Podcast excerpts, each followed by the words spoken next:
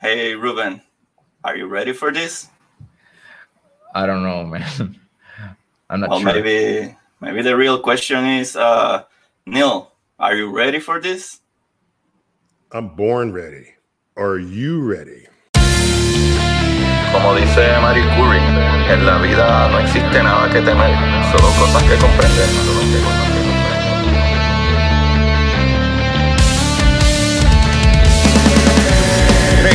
Recuerden, Cori, buscar la manera de aprender que más le divierta.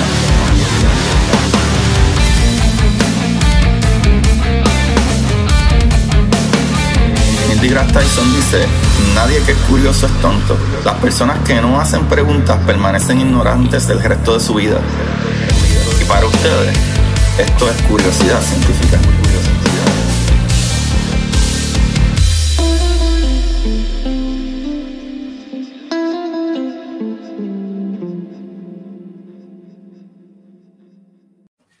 Buenas, Corillo de Curiosidad Científica. Bienvenido otro día más a ¿verdad? este programa, el podcast donde conocemos las maravillas del universo. Y les habla aquí su host, Agustín Valenzuela.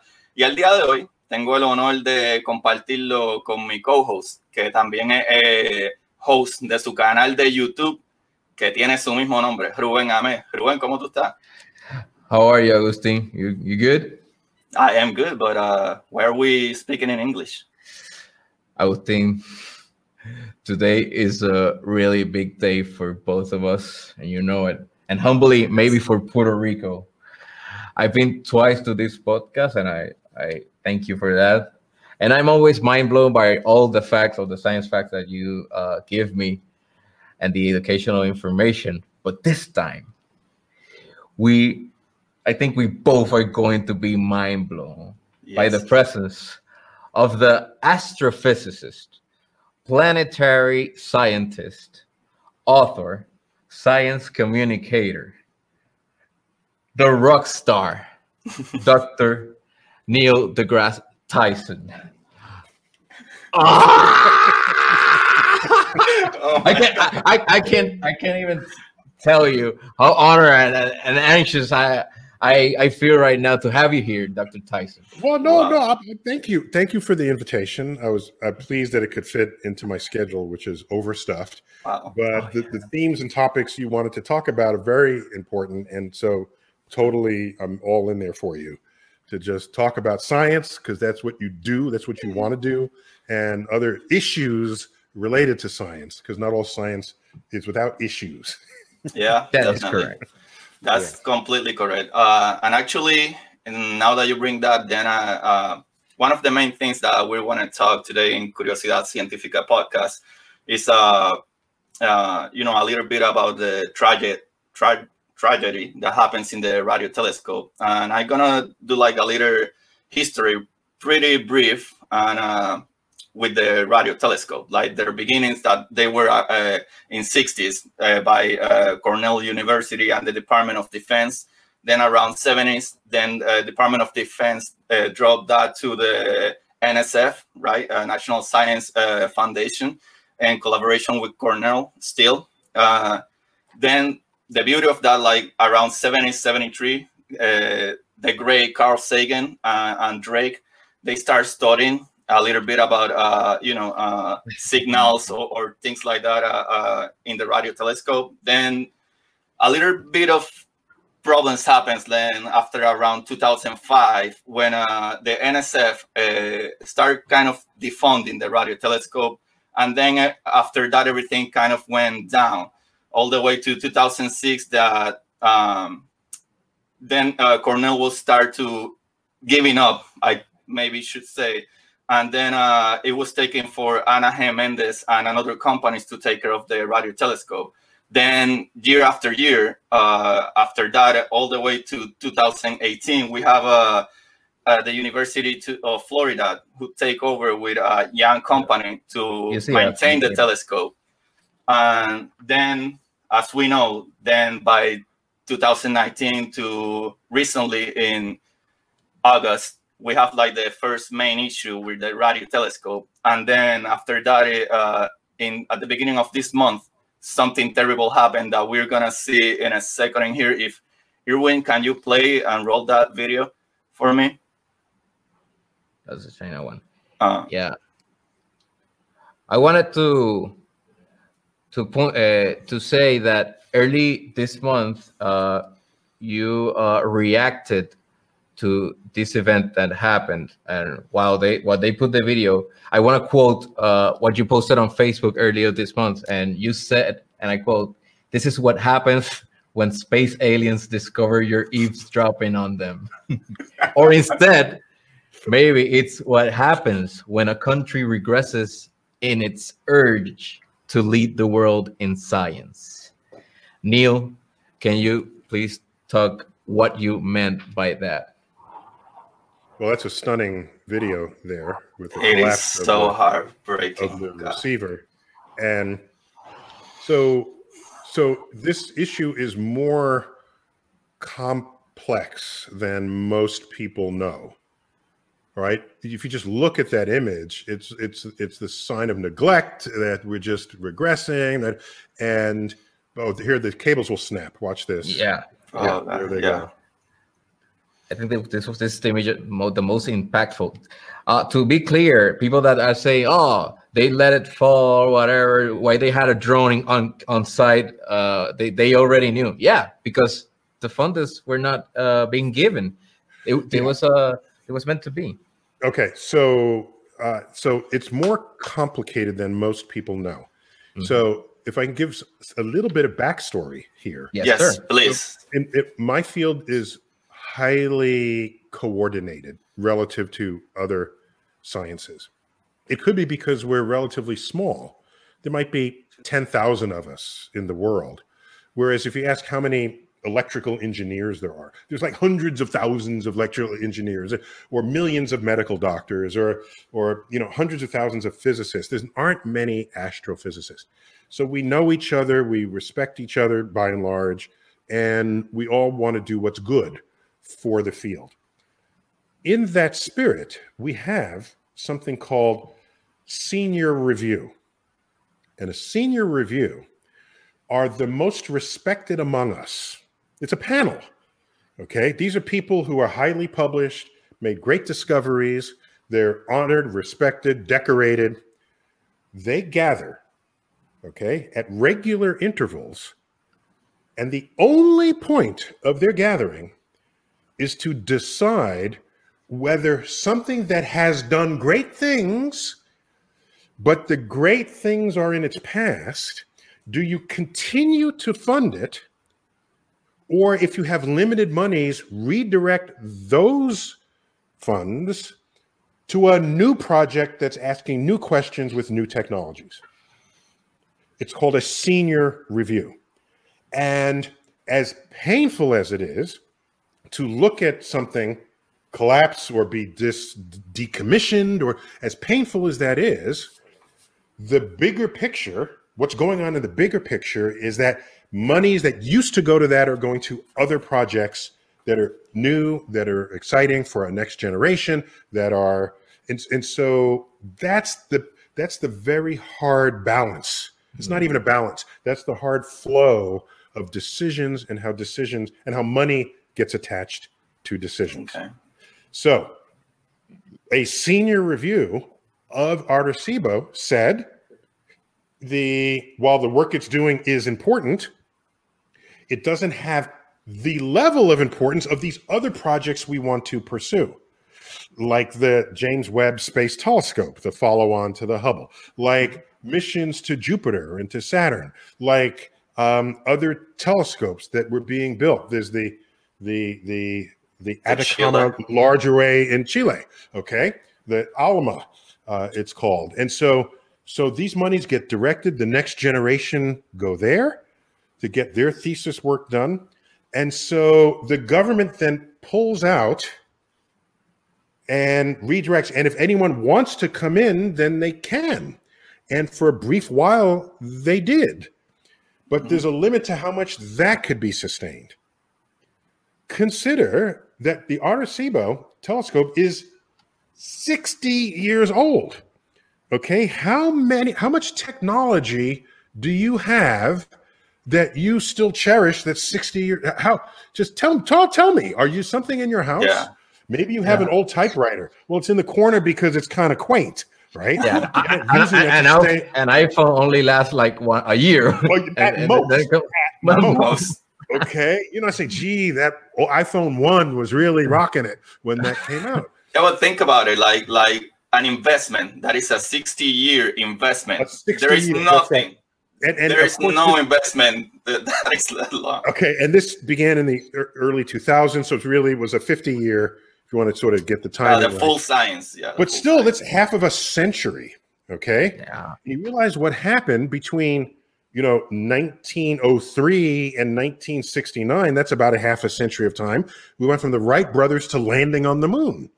So, so I'm not here to defend the collapse of of of of art of of engineering. That's not what I'm here to say. What I'm here to say is step back for a moment and look at the bigger picture. What would you do with limited money and there are new ideas coming up with new technologies, new computing, new everything, and you have old things. So you can say, let's preserve everything, and then the field does not advance. Hmm. So this is the very hard decisions. That's why we only chose the highest ranking among us, not because they have power of rank, but because they have power of respect. And we know if they come out of that room saying, "Look, we got to close that, but we'll reopen this," you, you're going to hate it. But at the end of the day, you got you you respect it. Okay. None of this stops private enterprise from coming in. If you have private money and you want to maintain, go right ahead. And it's only for the government monies that are so heavily contested that these allocations uh, end up uh, going the way they do. So, yes, there's a drone that filmed that. So we knew. It's not like, oh my gosh, quick, get the drone to. No, no, this was like the, the collapse of that structure was known. Mhm. All right. So I don't want to do all the talking here because I know you probably have questions. Yeah, but go ahead, go ahead. Go- go ahead, so Neil. You will, You- you, are- you, are, you, yeah, you're answering some questions while you keep going. While so I keep going. Okay. So you you make my job way easier. So usually I talk too much. Okay, now here is what the senior review does not review. Okay? Hmm. okay. What they don't look like, what they don't think about, because it's not their charter to think about. What they don't think about it is how important is the fact that there's this major research observatory in Puerto Rico. Mhm. Okay? How, how That important one- is that? that you was one to of my questions. You want to attract a next generation, and and, and you, if, if you're some child in Puerto Rico, which has its own problems going on now with the economy mm-hmm. and the hurricane, still recovering from the hurricane, so so it's got issues. Maybe there's some shining light that can be held up in the middle of all of that.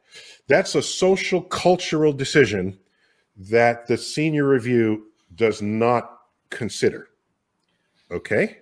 And so, and how about other things? For example, um, well, uh, what will this do to American leadership in that subject? Well, we are investing over here where we know we are already leading and we can lead it more. Okay, we can think about it that way. But there's a radio telescope, an array, it's called the SKA, which is that's the abbreviation, which was made by the Europeans, which doing a lot of the science that the Arecibo telescope had previously Mm. owned. Okay, science that relates to pulsars, other radio transmitting um, uh, Yeah, objects, in the universe. Uh, Arecibo was very important in the early days of pulsars, finding where they are on the sky and what they look like, and characterizing them, and and and the like. And let us remind ourselves, which which Ruben you said at the introduction, this telescope was funded by the Pentagon. All right, coming out of the mm-hmm. 1950s, the Cold War, the Russians figure out how to put warheads in intercontinental ballistic missiles, and we worry that maybe they're going to have a warhead that has a decoy, and all of our armament is going to protect that, and they're going to have a real one that comes through. That telescope was conceived to track decoys through the ionosphere. Oh. That's why, if you look at the original name of the Cornell department that ran it, it was the the uh, the ionospheric observatory. The ionosphere is that layer. You have audience probably knows this, but just in case, there's a layer in high up in the atmosphere where the the the molecules and atoms are ionized, so the electrons are stripped away. And so you have a, a, a, a sea of electrons and the the and the molecules that they came from moving separately from each other. What that means is, okay, is that you have an elect you, you have an electrically sensitive layer of the atmosphere. You could take radio waves and bounce them off the atmosphere there because the radio waves will see these charged particles and react with it in a way that it reflects.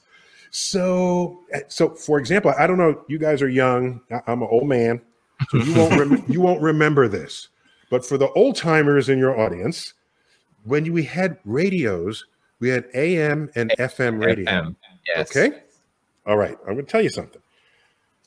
Do you ever notice, if you were curious, that after the sun set, you could receive more AM radio stations than when the sun was up? But regardless, you could get radio stations from farther away on your AM dial than you could on your FM dial.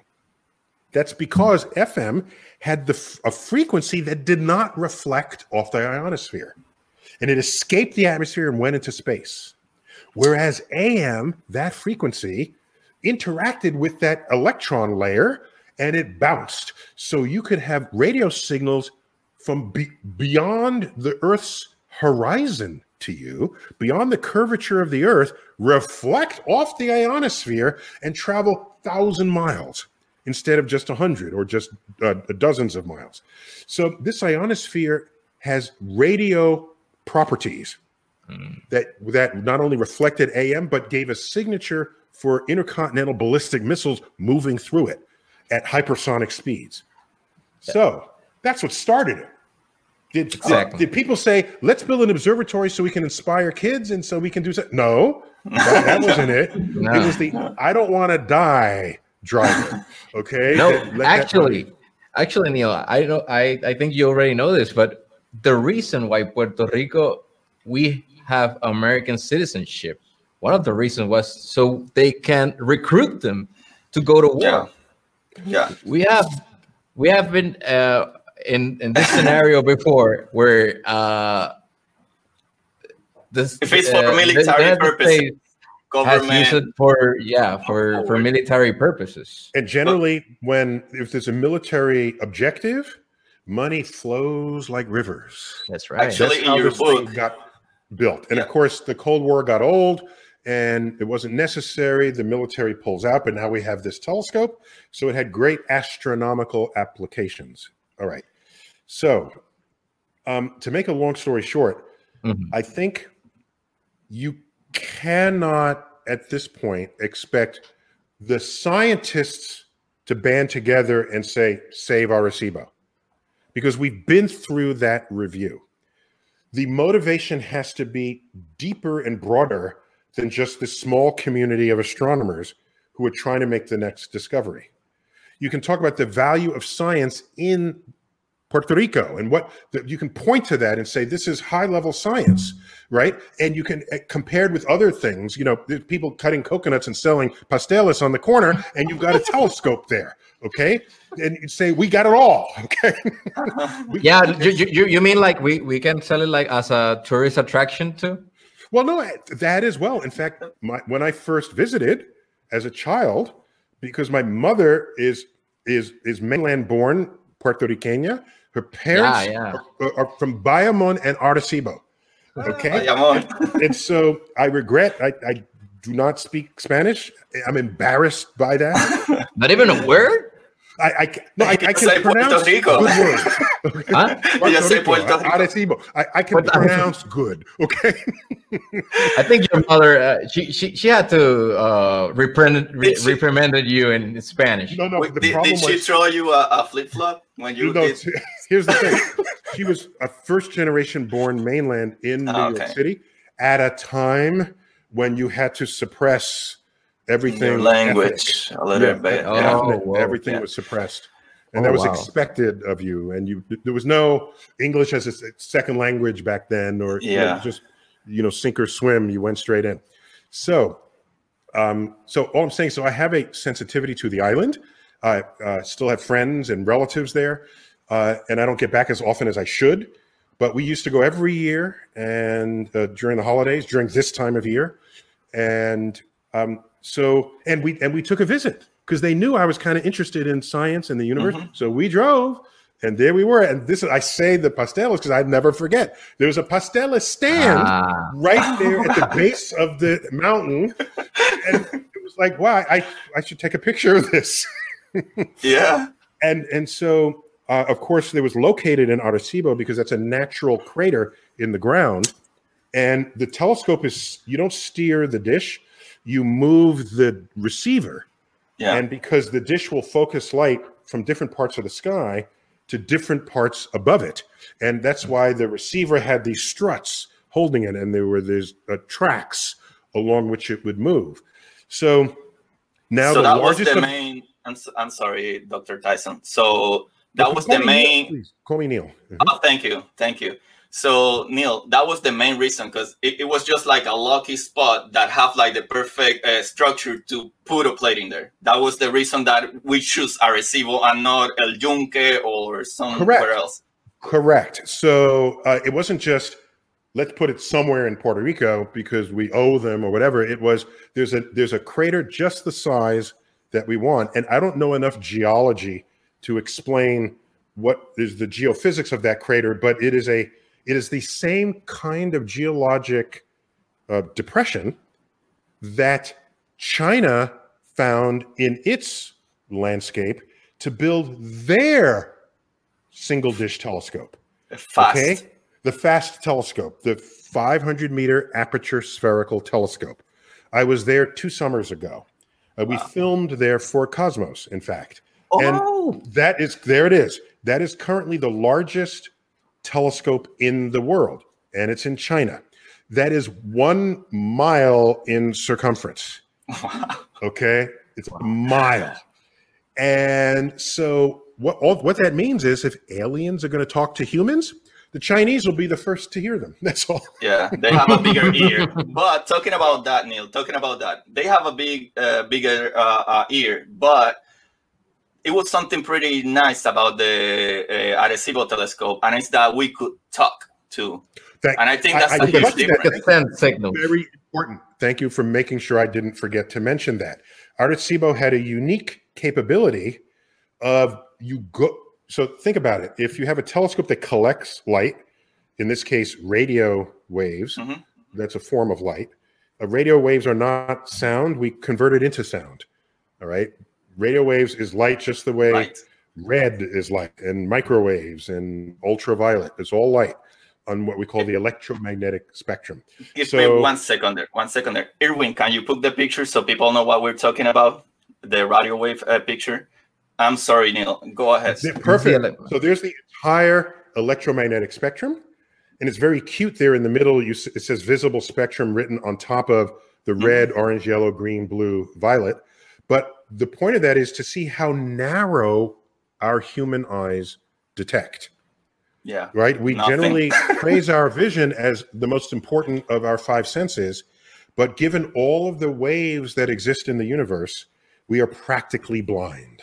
Mhm. And so you go to the far left, you have radio waves, and then you come, march in from the left, you have radio waves, then microwaves, where you have the cell phone, and then you have uh, infrared, and then you go visible light, and then you get ultraviolet, then X rays, and then gamma rays. You have that radiation warning on the far right. All of that is light. And we have telescopes conceived and invented to detect the universe in each of these bands. The early telescopes were only visible light telescopes. But we've got stuff in the universe handing us gamma rays and X rays and radio waves. And here we are thinking Galileo is understanding the universe when all he's doing is looking at light that your eyes can see. Yeah. That's why it wasn't until 1967 where pulsars were even discovered. they give off primarily radio waves. If you're only walking around with binoculars and a regular telescope, you wouldn't even know those objects existed. Yeah. So this telescope, and the bigger the telescope, the dimmer the object you can detect. So now watch, let's get back to the comparison of Arecibo and the FAST telescope in China. China. So the light comes in and then it gets focused to a detector and then you you uh, bring that down to computers and you analyze it. What Arecibo could do was you go to the detector and you turn it into a transmitter. You in you, you change what it is Kind and of it, inverts. Yeah. and it beams a signal out from that location to the dish and then sends a signal out into space. And so that is, it had the capacity to send signals. So Arecibo was the first telescope to try to send a signal signals to aliens, as you in your introductory remarks noted. In the early 1970s, um, it sent a signal to the a cluster of stars in our galaxy called Messier 13. It's a cluster of like a hundred thousand stars, and so I think that we we don't know any one star that we should uh, target. So let's send a signal to 100,000 stars.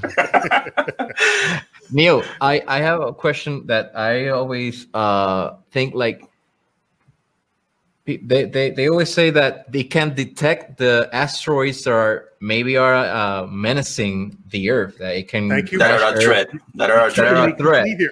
Thank you. Thank you. So, the value of being able to send signals out and receive signals is well, suppose an asteroid is out there that has our name on it. Okay. As this expression goes. All right. It's an asteroid that says, I'm headed for Earth. Ooh, okay. Well, we want to track that. Well, asteroids aren't very big and they're not very reflective of visible light. So you might be able to track it for part of its orbit, but then it goes behind the sun and you miss it or goes too far away and it's too dim. Most asteroids we only see for a tiny part of their orbit. And many asteroids, we don't have good orbital solutions for their paths.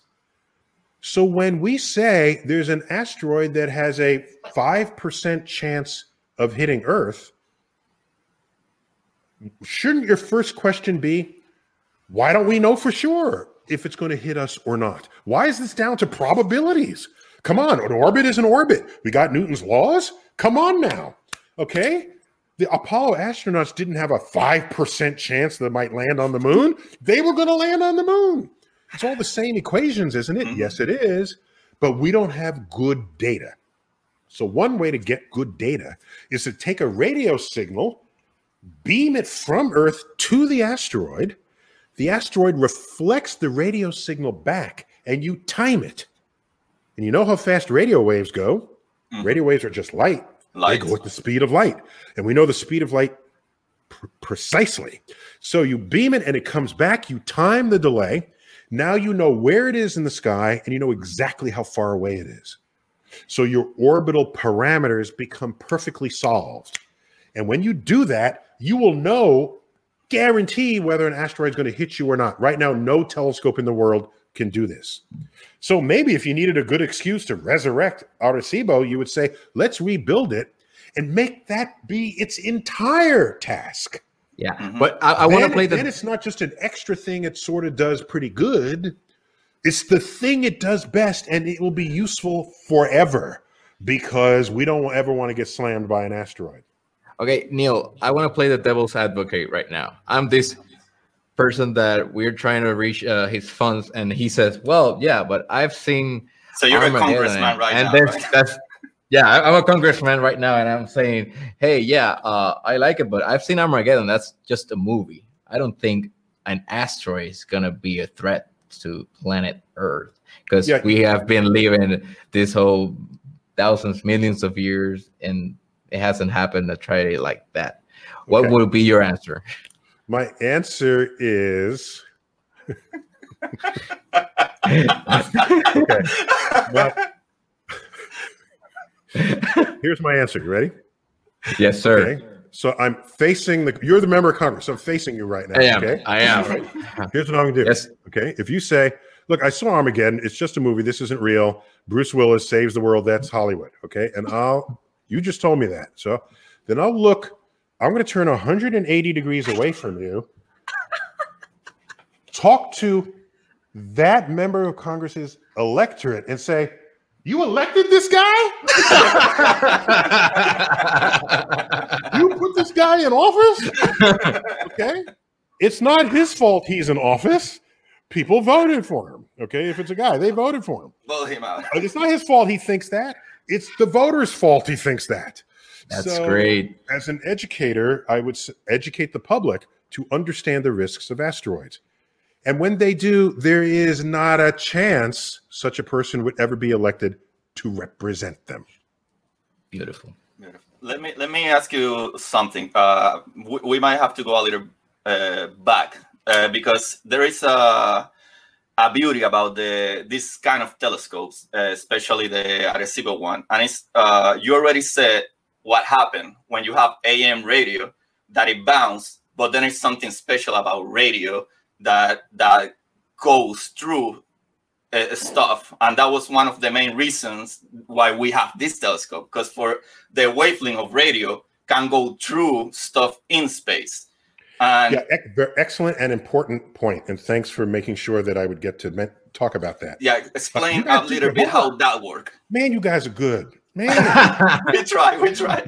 Neil, we've been this past three days for four hours each night after work, just just researching. We have You're contacted people in homework. Arecibo. In Arecibo, I, I like Agustin. He's a very, he's very uh, how how you say, very devoted to science. I am a, a Mm. fan. I'm a big fan. I'm a communicator, but I really appreciate, I respect, and I love science. So, I- so, I so yeah, we, love we, we, science we've done we've done some research. okay, so so here you go. Um, again, uh, first a comment to the old timers. You might remember the day when a television was this box I and was it there. sat in I your living there. room and, and it had antennas and they were called rabbit ear antennas okay? And the role of these antennas is to grab radio waves from the air okay? That's why they said we're now on the air all right? Oh, on the air meant they're broadcasting radio waves through the air and it reaches these these antennas. Oh by the way Mhm. radio waves can travel fine just through the vacuum of space. It doesn't need air. So what they really should have said on the space, but they didn't. It says on the on air. the space. okay, it's just it's a misnomer, but fine. All right. So the reason why the rabbit ears were about that long is because that's the size of the radio waves that they were trying to grab from the air. Okay, the antenna typically is the length of the wave that you're trying to grab. So the old style walkie talkies had little stubby um, uh, Antenna. antenna about this big, and it, it- that's about the size of a microwave. So walkie talkies use microwaves to Mhm. communicate. All right.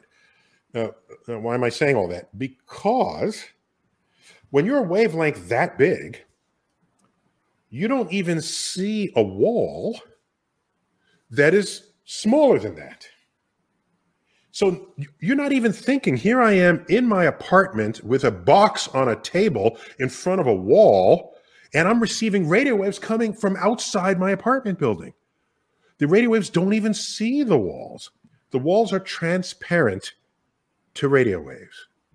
In just the same way, glass is transparent to visible light, but your wall isn't. You say your wall is opaque. Opaque to what?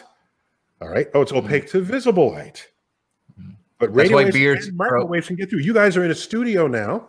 You probably don't have windows, or if you do, they're closed. Yet your cell phone can ring. Why can your cell phone ring? Microwaves are getting through the wall. Okay.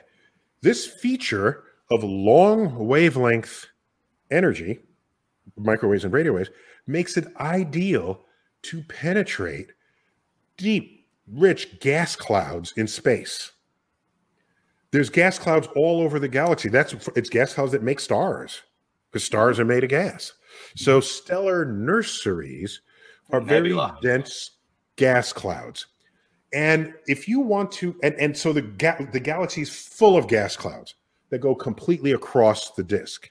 So now, if you want to communicate with aliens, you don't want to send them a beam of light that's going to get absorbed by the gas cloud or scattered by it.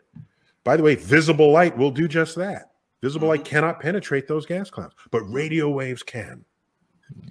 That's why we didn't send signals to the aliens with visible light telescopes. We sent signals to the aliens with radio waves because if they're smart, they'll figure out that in the entire electromagnetic spectrum, if they want to talk across the galaxy, they better use radio waves. And so we're making an assumption about their intelligence in the same way they're pro- they would be making such an assumption about ours. And so that's the value of radio telescopes worldwide. Beautiful. is Uh, there is there another plans uh, to do another radio telescope that we don't know of? Of we have only the the well, we the have the James Webb privilege coming. to have the radio telescope. No, no. So there's no plans to build an in the in under American funding. There's no plans to build another single dish telescope. By the way, um, there are telescope arrays that are radio telescopes. So, for example, there's a there is a very large array of radio telescopes in New Mexico, and in my field we call things what they are. So that is officially called the Very Large Array Telescope. the VLA. That's the beauty of physics. That's the beauty of physics. If it's uh, if it's matter and it's and we cannot see it, it's dark matter. It's dark If- matter. If, if it's a hole that we cannot see, It's black hole. black It's a hole. black hole. That's the beauty Beginning about of the universe, physics. explosion, Big Bang.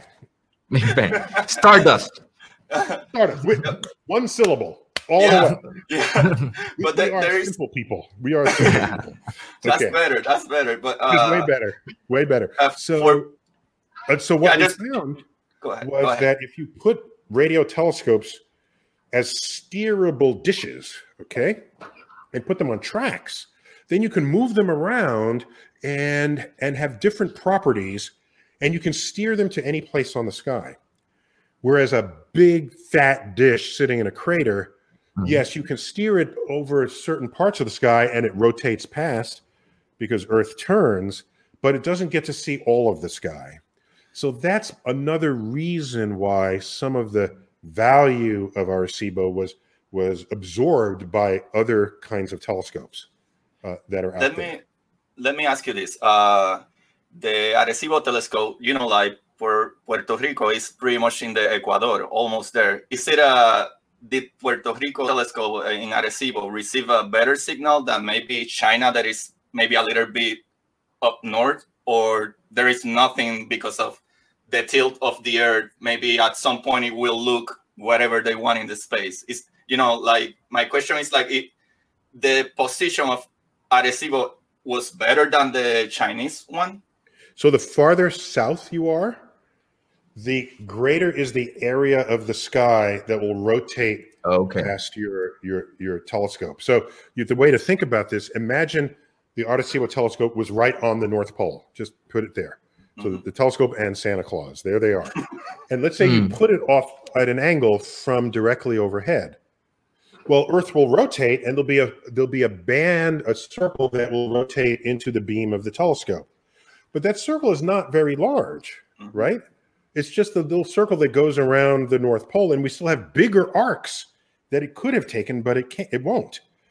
So the closer you are to the equator, as you look up, the swath of sky covers a much bigger area as the sky rotates by. So I don't remember the latitude of Puerto Rico. I didn't think it was all the way to the equator. I think it's a, a little slightly higher. But yes, yes, a it little is- higher. It's a little higher. yeah, maybe 10, 15 degrees, maybe, but it is definitely higher, uh, definitely closer to the equator than than China. than in China. Yes. Yeah. But moving forward, because we want to talk about uh, Oh, one other other topics. so- so- uh-huh. Another thing, just a weird fact. Yes, sir. Sometimes, um, let's call it a tragedy that no one could support the Arecibo telescope. Sometimes tragedies um, have a force of of of solution unto themselves. Okay, so let me give an example. In New York City, we had Pennsylvania Station. It was a train station. And developers wanted to put a big, and it's a classic station like from the early in the century, and it had sculptures and and and and design and uh, and and and Gothic architecture. I don't know if it was Gothic, but it was, it was ornate architecture. And some developers want to put a big building there, and the train station would just become a place where there were gates. And they did. And there was a photographer that got in there and took pictures of all these smashed statues and the broken architecture. And there's a whole expose on this. And they said, Is this how we're going to treat the artisanry of a previous age? That caused a complete outrage in New York. And the mayor stepped in, and all the, the city planners stepped in. And thus was born the Landmarks and Preservation Commission. Mm. Beautiful. And so now, if you're going to tear down an old building, you've got to make your case in front of architects, historians, um, uh, uh, uh, uh, politicians, people, and civilians who care about that. It doesn't mean you can't take anything down, but you can't just do it just because you want to put up a building. Okay. And so I worry that had we not lost Penn Station, this would have just continued, but sort of under the radar, right? You oh, take down this other building and this other building and this other building, and no one is paying attention until one day when it's too late.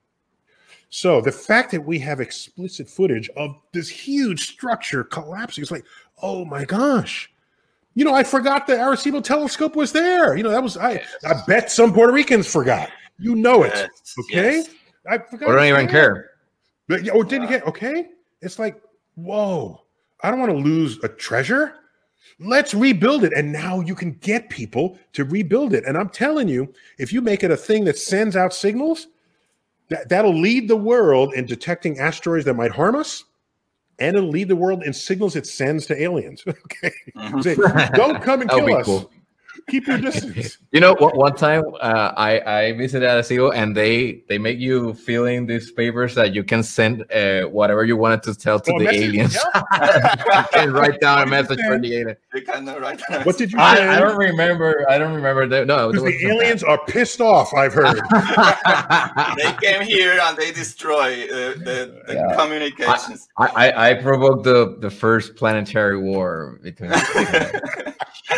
I, I, I, I want to move fo- uh, forward with uh, with probably a little bit about your roots. We have beautiful people, uh, Latinos of all, all, all, you know, like South America, uh, the other side of the of the planet, or, but uh, especially like Puerto Ricans. Like there is new missions like Artemis, and um, right now we know uh, a, a few weeks ago that Joseph Acaba is going to be going to the next mission. Uh, Nice. And then we have beautiful people like the director of NASA, Doctora Marla Perez.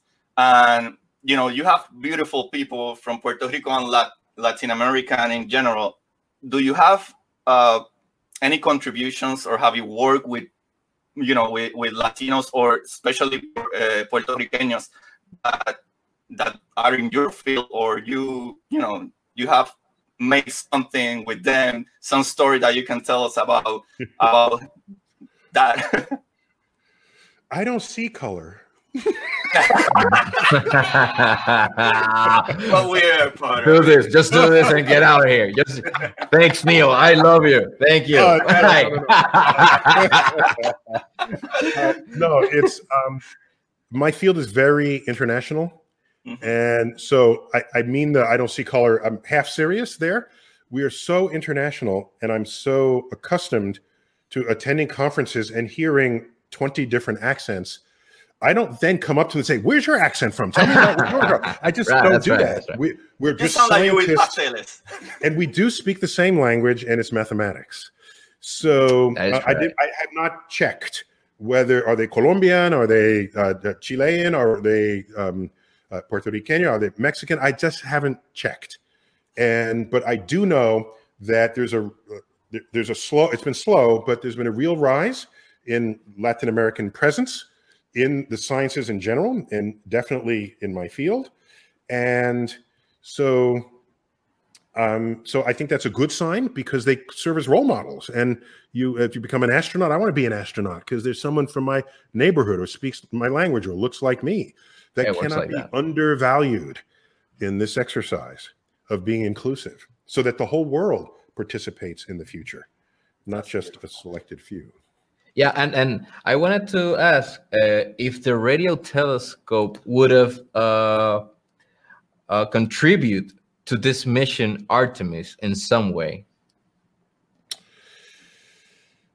Uh, if it does, I don't know how.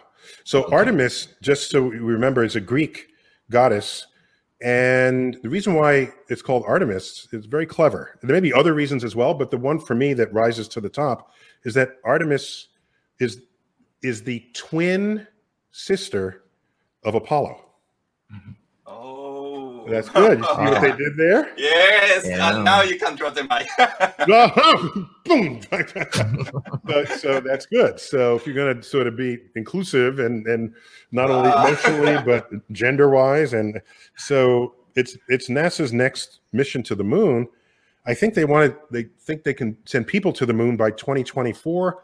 It feels a little soon to me. Yeah. Feels, okay. Feels a little feels a little soon. Why is that? Especially, especially looking after the uh, James Webb Telescope mission. yeah. I've been so excited. No, no, no, no, no, no, no, no. uh, just as a lot going on. So, but uh, I think the uh, idea of going back to the moon. By the way, between you and me. Yeah, that's right. If China says they want to put taikonauts on the moon, okay, we will accelerate our Artemis mission. we'll, we'll be there next week. Okay. That- Now, now you understand It doesn't I- matter if the ship blows blows up. Right? We, we are going. We're doing it. Yeah, Yeah, so yeah, the but that's- motivation is what you know, because is the moon the new high ground, for example? You know, and as you know, there's this ongoing tension. United States and China, we're frenemies. Really, It's I guess that's compa- the word. Uh, yeah. At the end of the day, it's a competition, right? It, We don't want them to get ahead of us, you know. So maybe that'll motivate people to do it. Well, fast. that's I don't that. Then now you know, Ruben, why I was learning Chinese. I was doing Ah. some tricks there, Yeah. sending some letters, you know, you So when they didn't become your tell me you overlord- uncovered bastard.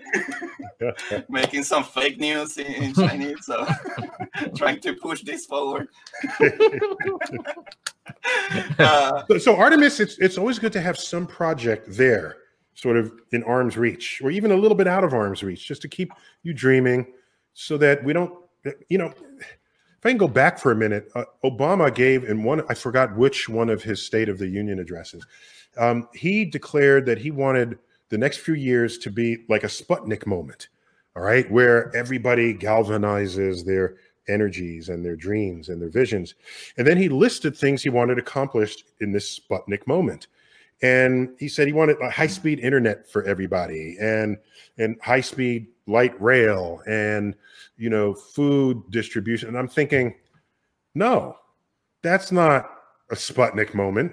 The Sputnik moment shouldn't be most of us have internet, but now we want everyone to have internet. That's you don't use a Sputnik moment for that. use a Sputnik moment to dream bigger than anything you're doing Yeah. at the moment. That's what Sputnik did for Yeah. us at the time. You don't you don't use a Sputnik moment to then do things you should have been doing anyway as a country. Okay? And so so yeah, we should have light rail that's high speed and high speed. Or yeah, yeah. Don't credit Sputnik for that motivation. Just do it. Yeah. So Yeah. for me, um, it matters that there's a dream state because that's where creativity is stoked within those who have the power to invent and innovate and and and carry civilization forward, lest we just regress and just march right back into the cave because that's where we're headed anyway. Wow. Okay. Uh, for those of you that don't know what Sputnik is, it was the first uh, ship or or uh, telescope, maybe that it was actually sent to orbit. Right? Uh, correct me if I'm It was wrong, the Neil. first time anyone sent anything into space. orbit around the moon. In fact, the vocabulary wasn't fully developed at the time. So, like the concept of satellite, you know, now Oh, if I say satellite, you think of a communication satellite, right? Back then, it was so a lot of newspapers says a lot of newspapers said the Russians, the Ruskies, the Reds, you know, the Soviet Union launches a new moon around Earth. Wow. Oh, Yeah, Well, half, uh, half the newspaper said that. That's a natural satellite. That's the difference between it. That, Yeah, yeah, exactly. It's, It's- a it's- it's a satellite, human eh, moon. natural. not a not a natural moon. But now we wouldn't ever call it a moon, of course. But yeah, that was launched in October fourth, nineteen fifty seven, and, and the United States freaked out. Uh, You know why we freaked out? Because what they launched it in, by the, it was just a transmitter that gave uh, beeps, radio beeps. So you can with if you had a radio back then, there were there were uh, amateur radio operators where you could hear signals. You could hear it beep as it went overhead. There were no laws about space Space. space, only airspace. You can't fly a plane in my airspace because I own the land and the air above it. But do you own the space above it? Space No one even thought about that. So now here's Russia flying over our okay. over us. Oh my gosh. In our jurisdiction. Out of the jurisdiction. There's And, no jurisdiction up there. and they put the, by the way, Sputnik, you know what it means? Translate it, it means fellow traveler. Okay, that's Wow, innocent That's enough. beautiful. That's Oh, that's Aw. beautiful. Oh, oh, wait a minute. That radio transmitter was in the hollowed out shell of an intercontinental ballistic missile that was invented to carry nuclear warheads. My god. So our military knew exactly what that meant. And we Good power freaked. We, we Yeah. forgive the expression, we lost our shit. Okay. That's okay. We okay. yeah, And- and yeah, and, and- yeah, and, and in that line, what the fuck are we doing going to Mars? how, how, how is Artemis uh, going from the moon, and then there are there there are three phases. Uh, correct me if I'm wrong, but but we are going to Mars eventually. That's the that's the It's a crazy that's the Well, goal. that's what everyone said when we landed on the moon. Oh, we're on the moon in 1969. We'll be on Mars by 1985. Okay. That's what we do. If you think this is a linear path that is preordained, if you think that, go ahead. But it's not preordained. The Okay. motivation has to be there. And the motivation to go to the moon, contrary to how so many Americans remember it, all right? If you say, why do we go to the moon? Oh, we're discoverers. That's in our blood. It's in our DNA. No. We went to the moon wired because Russia was going to go to the moon, and we were scared. okay. All right, war took us to the moon. Then we found out they're not going to the moon, and they're not. Then we stopped. And no, we didn't go to Mars by 1985 because it's not our curiosity that got us to the moon in the first place. So to say, are we ever going to go to Mars? Probably not, unless we deem someone else's trip to the Mars as a security threat. and it's not a good idea anyway. There is, there is, uh, uh, it's it's beautiful when people uh, always come with the idea that in a hundred thousand years we're gonna terraform Mars. We're killing our planet that is in perfect uh, uh, habitat. you you you cannot take care of this planet, and we we are putting in crazy emissions up there, but. You are going to terraform Yeah, a it's, planet. it's, aud- it's audacious to say we need It Mars is. in case we trash Earth, so, so you can go trash Mars. Like, what is Yeah. your so you're gonna reconstruct and terraform so you can destroy it. 'Cause what, Yeah. what, what, what does it say that we have a perfect planet here and you're gonna take a hundred thousand years to take care of that and then destroy it again? Yeah, so I don't think we're going to Mars unless there's a geopolitical argument to do so. Not just because oh, it's the next place to go. No, it's too expensive and it's too dangerous. It is really dangerous. Okay. Well, uh, I, would got you. think- I'll I give would- a couple Can more you- minutes. yeah, yeah. Then, I- then I we're gonna finish just with that with this. Uh, in in your master class, you have a quote that says this. Uh, one of the greatest challenge in life is knowing enough to think you're right, but not enough to know you're wrong. Relating to this, we were gonna ask you something about the radio telescope, but I think I'm gonna change that questions to uh, what is actually the, uh, on your belief the next scientific revolution, something like what uh, the internet is doing right now. Yeah, yeah, So because internet- I, I, I wanted I wanted to to to to point out that I'm sorry, I'm sorry, Neil, but it's it, uh, there's a video about David Bowie that said don't, don't put it, that uh, singularity disappeared and that has produced such a medium as the internet.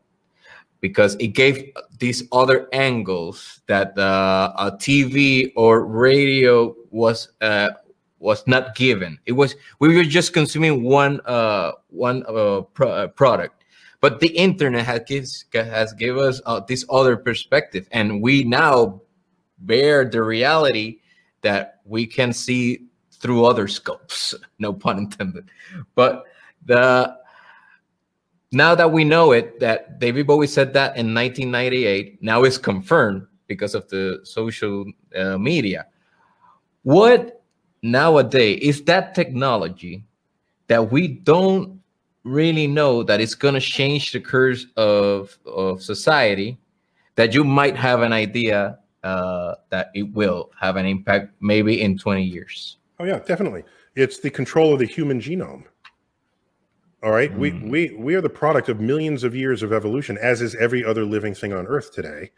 And that evolution happened by natural selection, where the environment changes. If you happen to have features where you don't die, you mm-hmm. persist to continue your offspring. If we don't have to rely on nature to adjust our genome and we have access to the genome ourselves, that is a whole other universe that we are walking into. So you're All talking right? about CRISPRs? Yeah, CRISPR as an example. That's you could do it cheaply and and mm-hmm. and efficiently and effectively. But so I see that as transforming. By the way, initially I'd want to make designer drugs. So, so I read your DNA and I make a drug that is exactly for your DNA with no side effects, and it cures immediately. I, for me, that's the great upside potential of this. The downside is, what you, are you going to alter yourself? Are you going to um, do you like the piano so much you want to have kids that have six fingers on each hand so that they can play more interesting chords? like, I mean, what? so what? In, it's important, I think, that with that kind of technology and power over human physiology on the horizon, we need to also develop a tandem uh, path of moral wisdom in the face of it. And so I don't know what the first steps should be, but I know that there are places that can go that we all don't want. Yeah. Not only that, the um, of course, I'm not the first, and I won't be the last to comment on artificial intelligence in the way in That's which. what I want to go. Yeah, I just think um, if it gets really smarter than us, then it might keep us around because we are entertaining to it. artificial yeah. intelligence can't play baseball, right, or or football. So maybe uh, it loves Sunday afternoon football. the AI does. So it keeps us around so that we can do these things that that entertain them. And for those who don't, then you just become their pets. Wow. Is it is that happening in the near future, that such as twenty years? That the, the genome the genome theory and the you know I put it within twenty years, definitely. Okay, beautiful. And the and the and the AI uh, uh, making us dance for them tomorrow. ah, Neil, thank you. Alexa, shut up. thank you, uh, Neil. This has been a pleasure. We love that you give us uh, your time. We really, really appreciate you. Excellent. Uh, thanks for your being concerned about the telescope and the plight and and the and the fate of Puerto Rico and and uh, this is important. People need to care, and when yeah. people don't care, things um, go wrong. They go bad. Totally.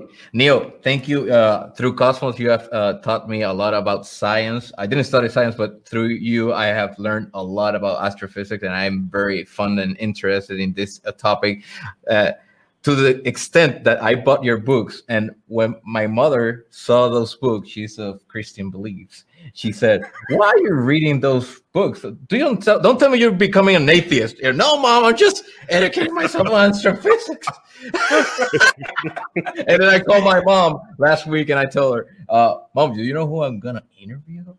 I what? Who? And and I said Neil deGrasse Tyson, and oh, that's the guy from the books you read. Yeah, yeah, that guy oh, that's cool. Yeah. Wow. you, you, you are, go to my book on letters. Do you have that yeah. book? It's Letters from an Astrophysicist. Many yeah. of those exchanges, I think he's got them all.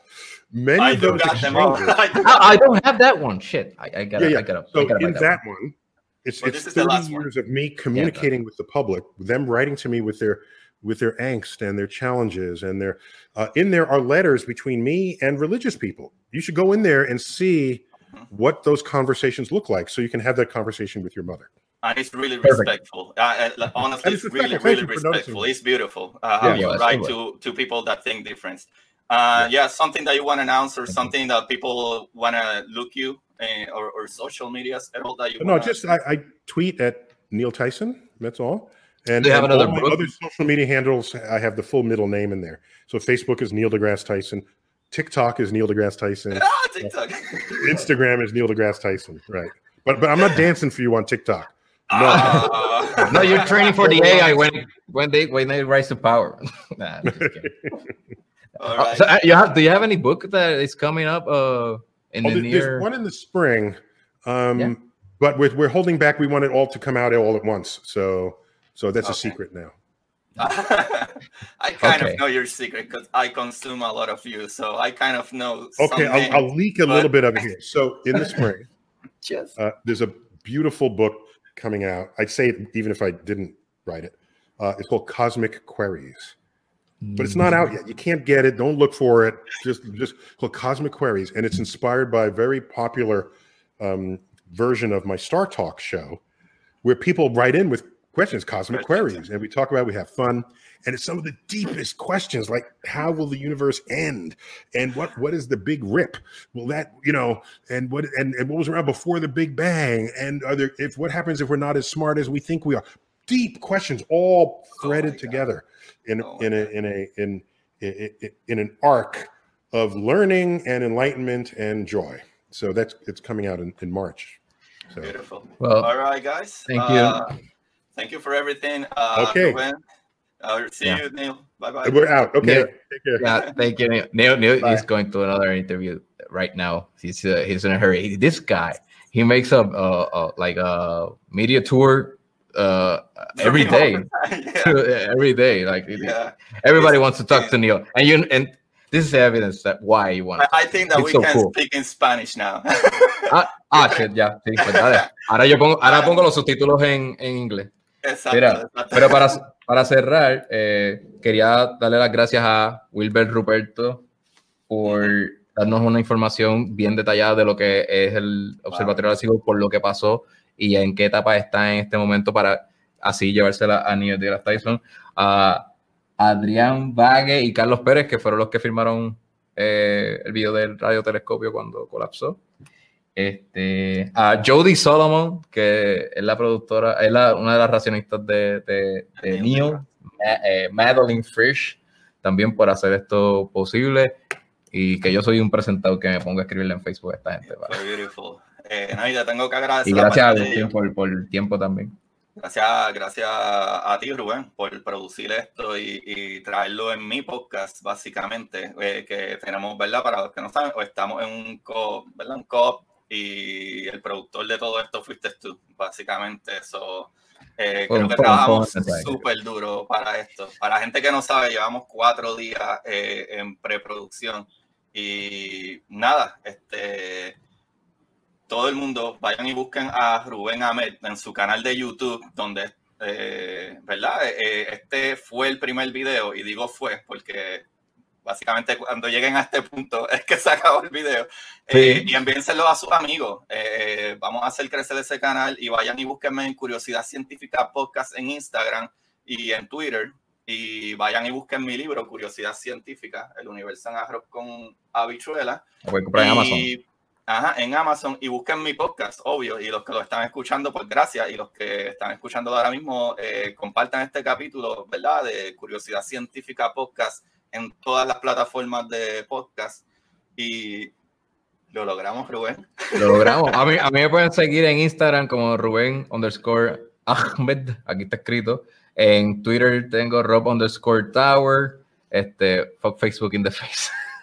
I'm trying to point out. Ah, y YouTube, YouTube. Síganme aquí en, denle subscribe y voy, vamos a, voy a seguir este, entrevistando y espero que sean gente de este calibre. Pero vamos a seguir eh, eh, con, con creación de contenido así de, de pesada. Ese- Esa es mi meta. Quisiera tener invitados así de, de durísimo. Este, esta escala está, está Yo creo que empieza al revés, se supone que uno empieza abajo y Yeah. empezamos un poquito arriba. Va a Sí, sí. un poquito difícil pasar esa vara.